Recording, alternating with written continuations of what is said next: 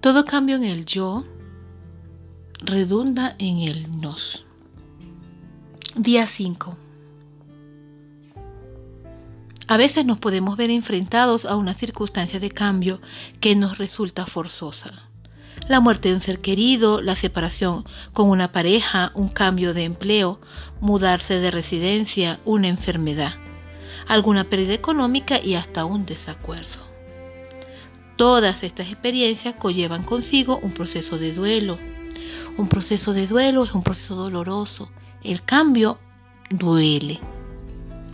En el cual, si no llegamos a la aceptación, entramos en un proceso patológico, un proceso enfermo, en el que se manifiesta la enfermedad de manera espiritual, emocional y física.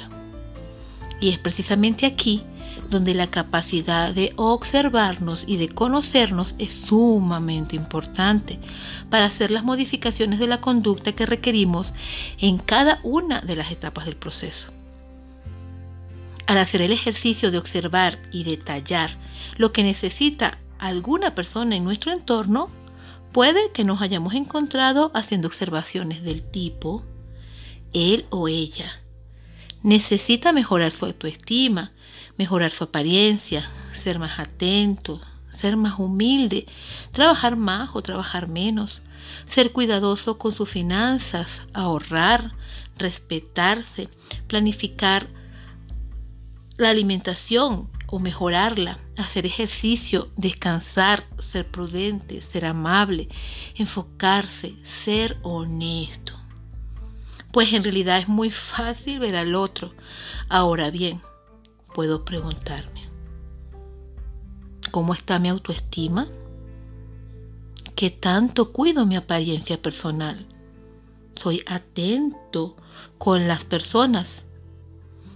¿Es mi actitud humilde ante las relaciones con otros?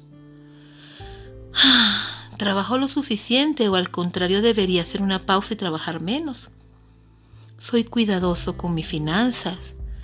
¿Tengo ahorros? Me respeto cuando me relaciono con otras personas. Planifico mis actividades. Me alimento bien. Hago ejercicio. Descanso. Soy prudente. Soy amable. Me enfoco en el presente. Soy honesto. Mm.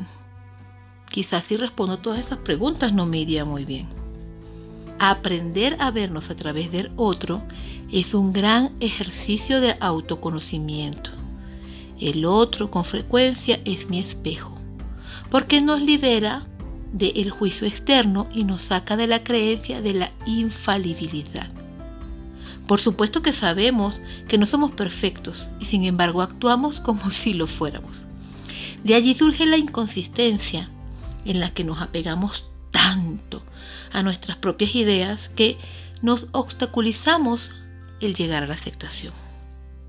Es necesario entonces observar la incomodidad que sentimos ante ciertas circunstancias, porque de la incomodidad surge la resistencia y en la resistencia la negación, sobre todo cuando el proceso es doloroso, porque no todo cambio duele, hay cambios positivos que llevan etapas de aceptación, pero no son dolorosos. Movernos a través del cambio requiere hacernos el recordatorio constante de la necesidad de autoconocimiento, la observación de nuestra relación con el entorno y la manera como accionamos o reaccionamos dentro de las dificultades generando resistencia para salir de ellas. El cambio es una decisión en primera persona, así que al darme cuenta que estoy mirando hacia afuera y cuestionando las necesidades de otro, me repetiré. ¿Y a mí qué? Donde el qué es lo que me afecta, molesta, preocupa, agrada, gano, mejoro o inquieta. ¿Y a mí qué me inquieta? ¿Y qué gano yo con esto? ¿Y a mí por qué me molesta? ¿Y a mí qué?